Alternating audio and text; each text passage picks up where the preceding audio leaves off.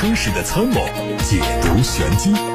做你修车时的军师，维护权益；做你开车时的朋友，分享乐趣。调频九二七，傍晚六点半，董涛说车，只和车友在一起。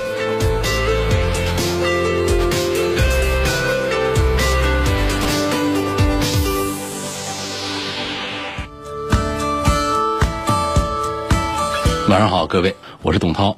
大家关于选车用车的问题，现在可以发到直播间来；还有关于汽车消费维权投诉，也可以发过来。八六八六六六六六正在开通，还有董涛说车的微信公众号，可以在后台图文留言。关注今天的汽车新闻。我们从北京奔驰了解到，目前它正在对 M 二五四系列发动机进行技术改造。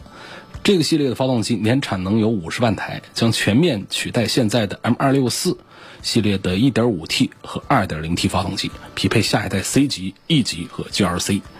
这个系列发动机将全系标配48伏的轻混系统，ISG 电机可以提供额外的15千瓦功率和180牛米扭矩，在提升参数的同时，还可以更好的控制排放、油耗、平顺性和静音表现。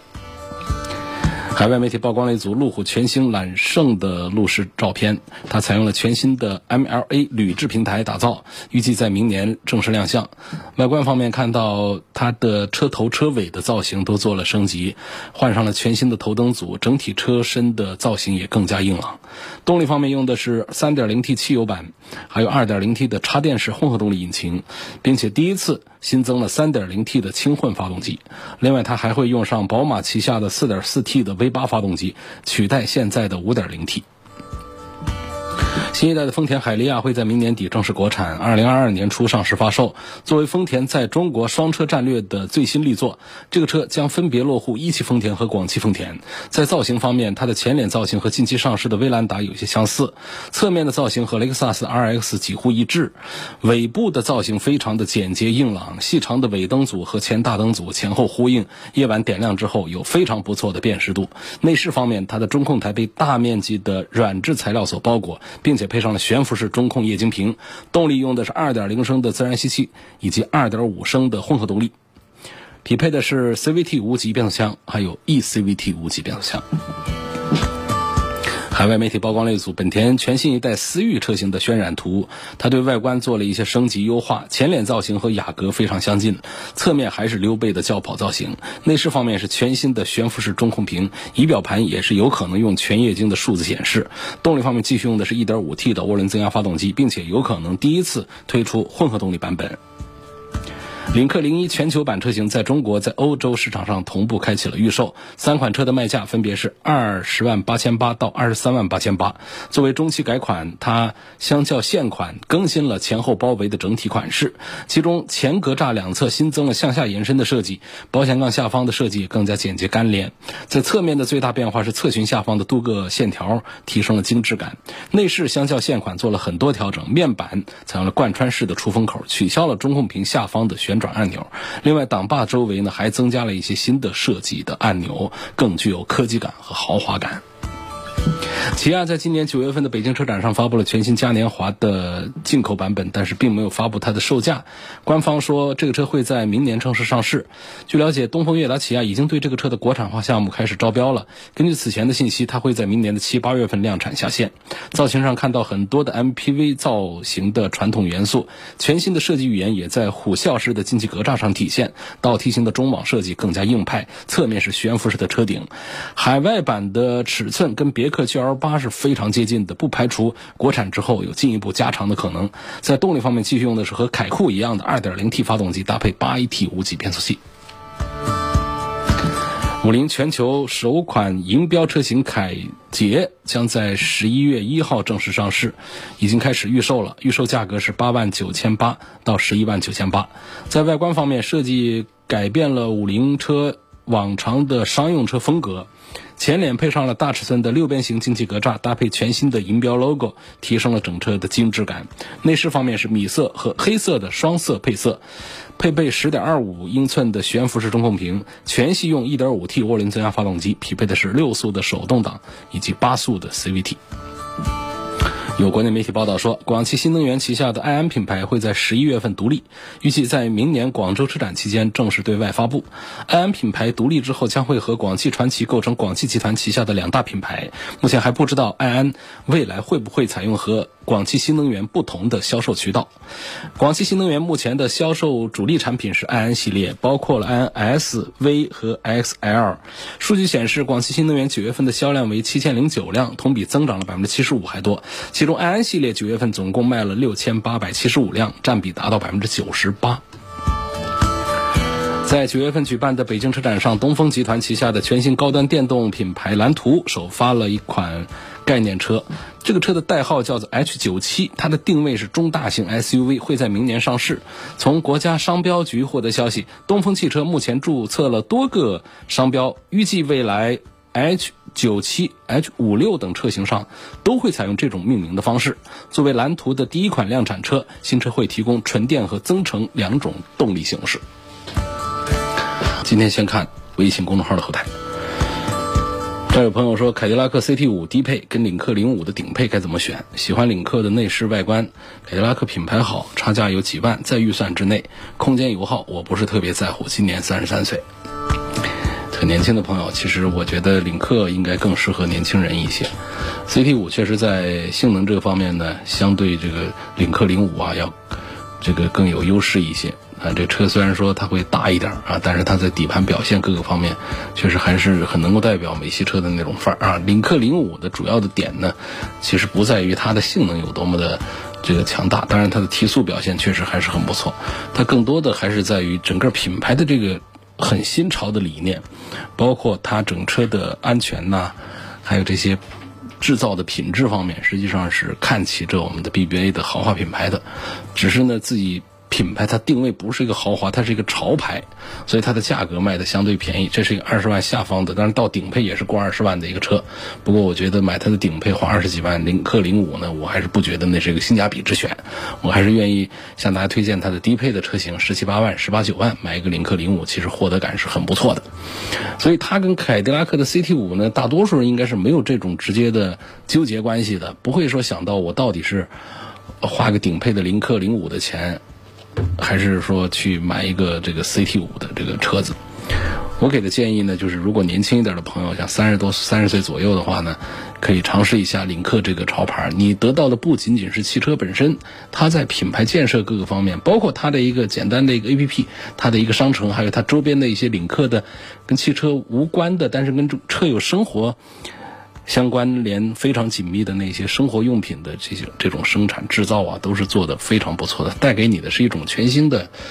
潮流生活。这一点我相信呢，这在其他品牌上都没有做到。很多品牌就是纯粹的卖一个车，有的车造的还不好，所以这个从顶配的领克零五上我是打破的，但是在领克零五这个车上，我还是愿意向我们年轻的朋友们来推荐的。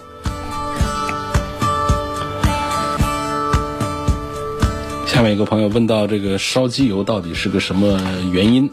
哪些情况下叫做烧机油？烧机油呢？我们过去有一个概念，可能会要看到排气管冒蓝烟儿，呃，说这是烧机油；冒黑烟儿，那是这个汽油或者是柴油燃烧不好。其实现在已经不是这样子了。我们很多车烧机油，但是呢，你除了在排气管可以看到油泥之外，你其实看不到它排放什么蓝色的烟气出来。那么烧机油呢，一般是指这个机油通过一定的途径，这个途径是不一定的啊。嗯，他说是通过一定的途径，它不是一个专属的途径，它通过各种通道，它都可以进入到发动机的燃烧室啊等等地方去，跟混合气一起来参与燃烧。它主要还是这个从这个气缸底下上去，就活塞环的损坏啊等等，导致漏气，机油窜进去。所以大家在平时保养的时候呢，会注意到。如果说我们保养之前，师傅做对你做个提示，说你的机油烧的比较多，你可以看一下这个机油尺。这机油尺呢，正常的一个保养周期，它是不会在机油液面上出现一个这个最低限度以下的，它会稍微的消耗一点，但是不会在最低限度以下。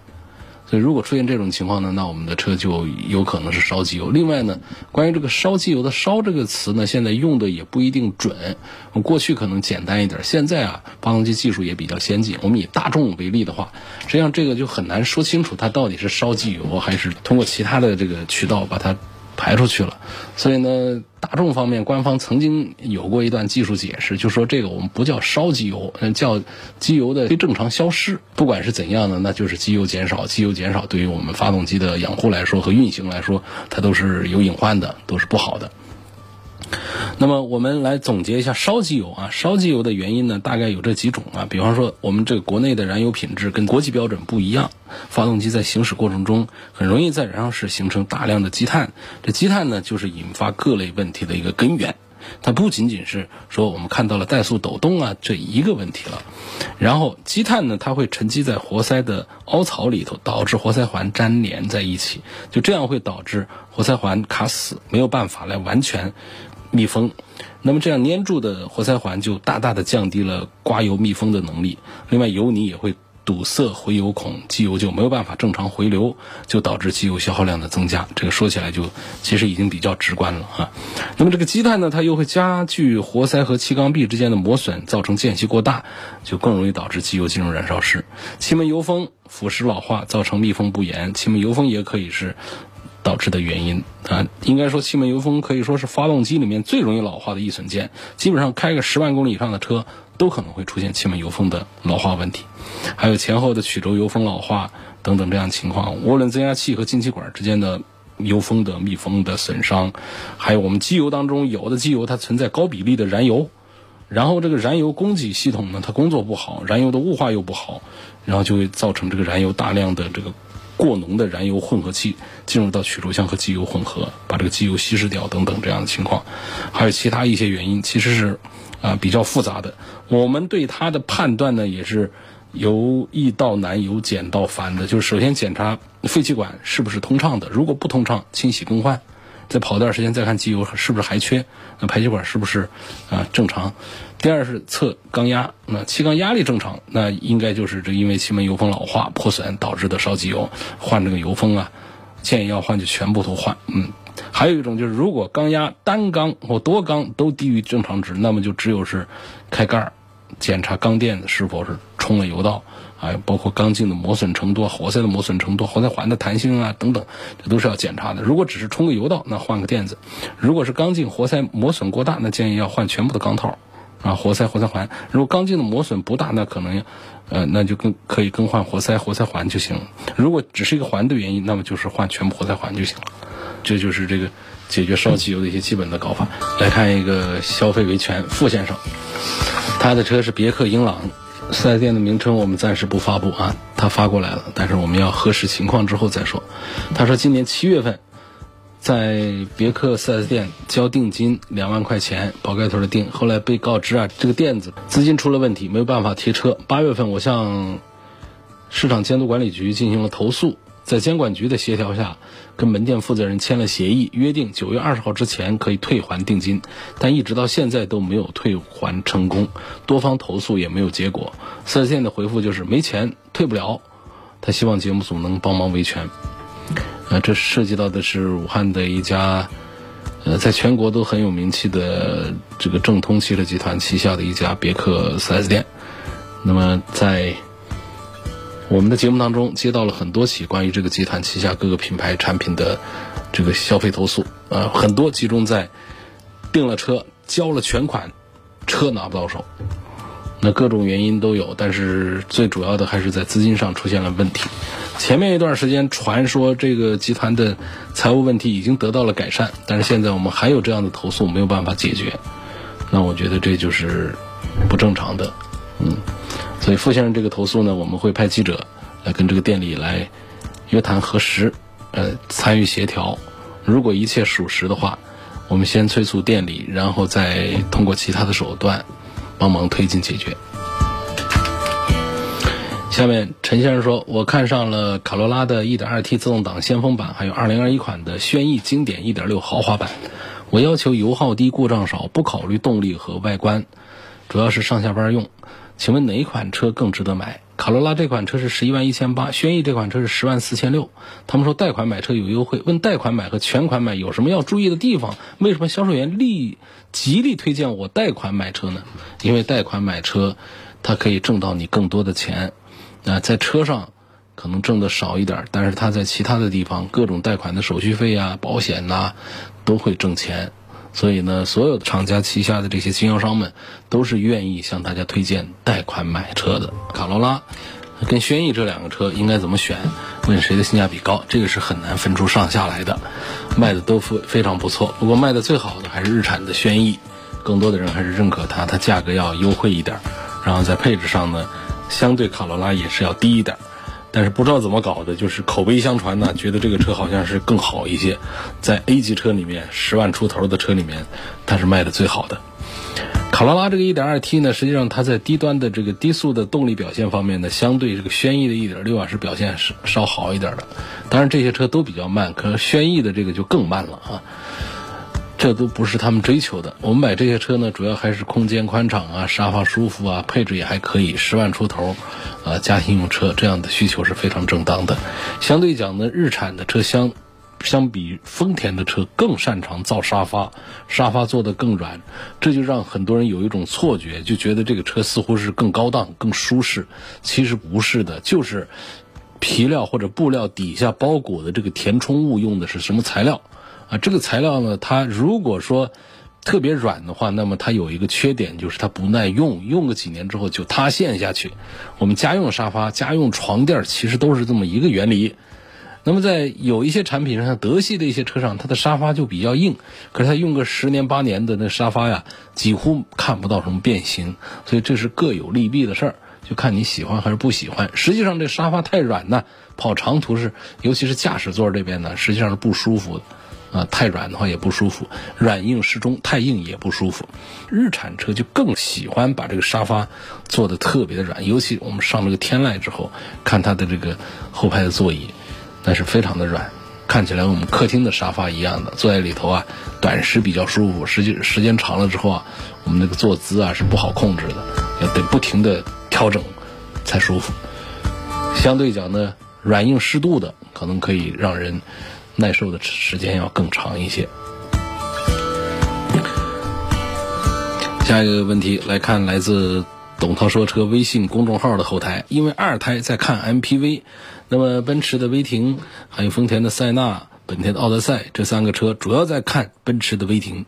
我就是怕停车不方便，问这五米三七的车长影响很大吗？那必须很大呀。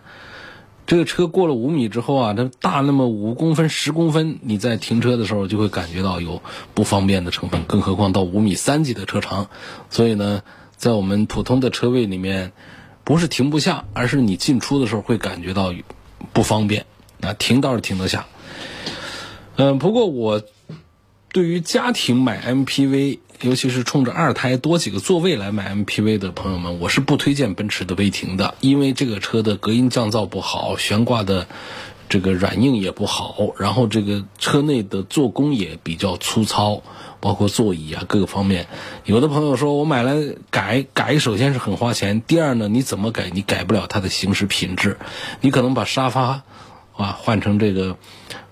呃咱们这航空座椅。大沙发，把地板都换上这个，呃，柚木的地板，把车顶都换上氛围灯等等，这都可以。把门板都做上真皮的包裹。可是啊，甚至于你都把隔音降噪，都花了很大的代价把它做了。可是呢，这车的行驶底盘的这个质感呢，这个是你没有办法来改变的。所以作为家庭用车，我们不要一味的追求那种宽大。这种开起来像开货车一样的感受，作为家庭用车，那是很不恰当的。我们要的是车大小上刚刚好，也够用，也好开，然后隔音降噪、故障率、后期的费用各方面都很显性价比。这样的车是谁呢？这样的车还是我们的日系产品，包括丰田的塞纳，还有本田的奥德赛、艾力绅啊等等这些。我不给你推荐什么车吧。我给你先给你打破这个车，奔驰的威霆，别看它挂一奔驰的一个大标啊，就觉得哎这车我买了很有面儿，那别人看起来是不知道，你自己开起来你就知道了。下面继续看一个话题，我买车4 S 店给我装了一个 GPS，收了我五千块钱，问这个是否合适？嗯，首先从成本上讲呢，这个是不合适。GPS 哪花了那么多钱呢？我们先买一个这个定位的系统装在车上，自己买，在网上买这东西很便宜的，几百块钱的事儿。收五千块钱它，更多的有一种押金的这种意思在里头。那在里头，它其实是为了控制这个店方的风险，因为你可能是一个贷款买车，那么这个车辆呢，他担心把它卖掉了，这呃什么样的一些情况，他在车上可能装一个甚至不止一个。呃，GPS 来悄悄的对你的车进行定位，但是它这个 GPS 的费用，它需要你买单，这是第一。第二呢，它需要收起这个钱，防止你把这个 GPS 给摘掉了、丢掉了，所以它给你多收点钱作为押金，它是为了控制自己的风险。那么这样的事情合理不合理呢？实际上就还是取决于我们是事先知情不知情，有没有一个协议的一个过程，就是以合同为准，就是你。属于什么样的情况？嗯，法律对于这样的安装、这样的收费都没有明确的限制规定的。就是如果你签订了协议，那么根据协议的约定，你付款，嗯，这个双方的义务来执行的话，这个都是没有问题的。那这是一个根据公平的原则的，呃，来做的。但如果说他有事先不告知等等，或者说在事后找你。呃，把这些费用把它弄出来，这样的一个情况的话，它就违反了这公平的一个原则。这种情况，我们就可以跟对方来协商解决。啊，这个费用是肯定可以要回来，GPS 可以拆掉的。所以这一切取决于我们有没有这么一个约定。约定的形式有很多种，正规的合同是一种啊，我们包括有一些电子的，甚至于包括有一些口头的，其实它也都是有一些效力的。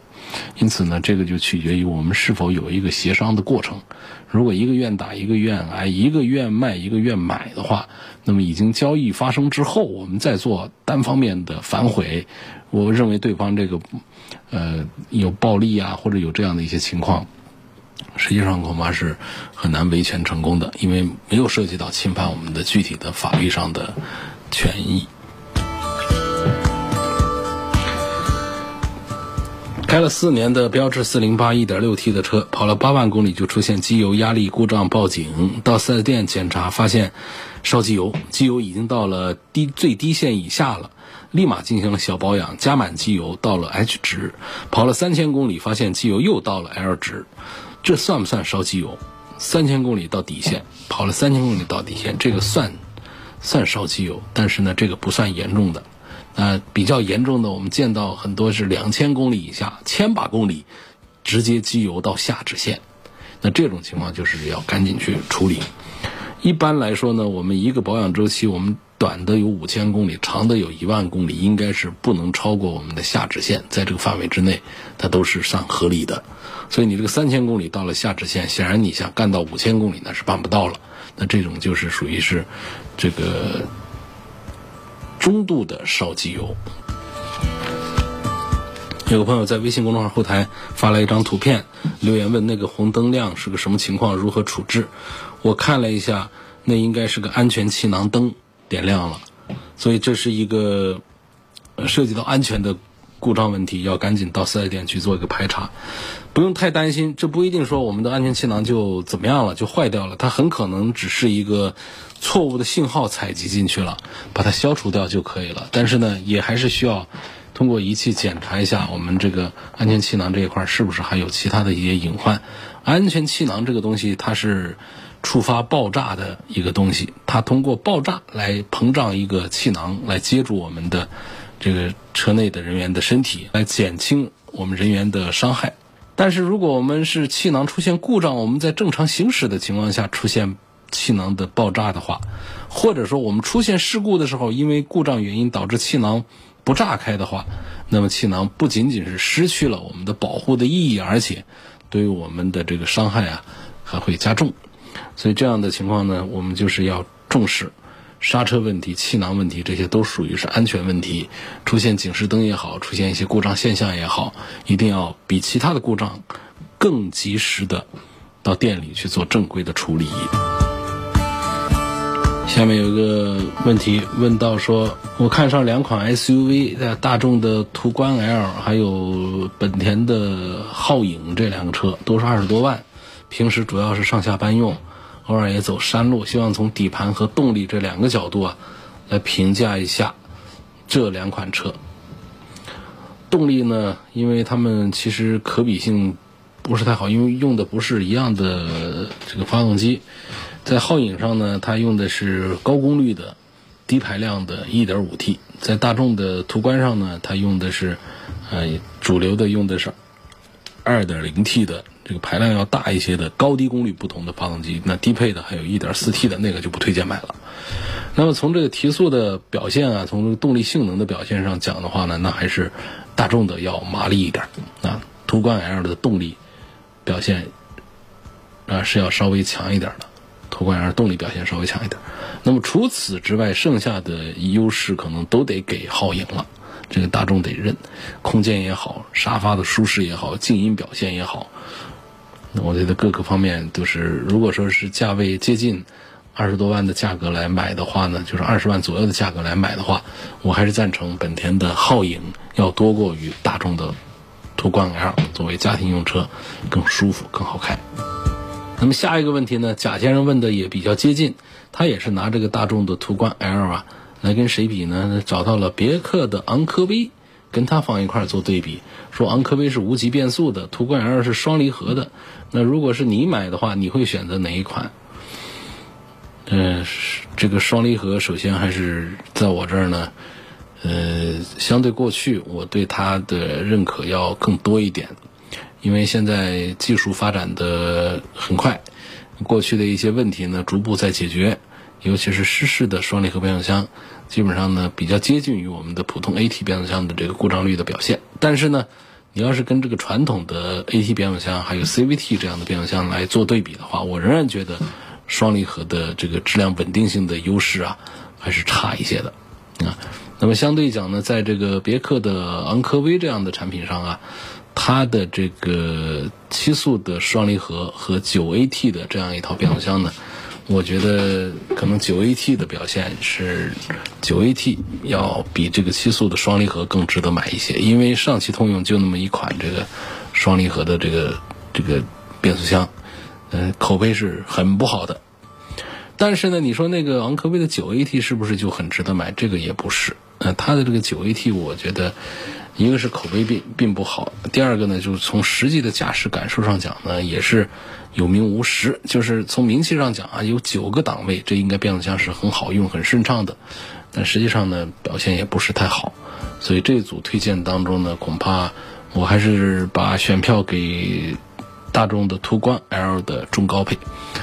好，今天就到这儿，感谢各位收听和参与晚上六点半到七点半中直播的董涛说车。错过收听的，可以通过董涛说车的全媒体平台找到往期节目的重播音频。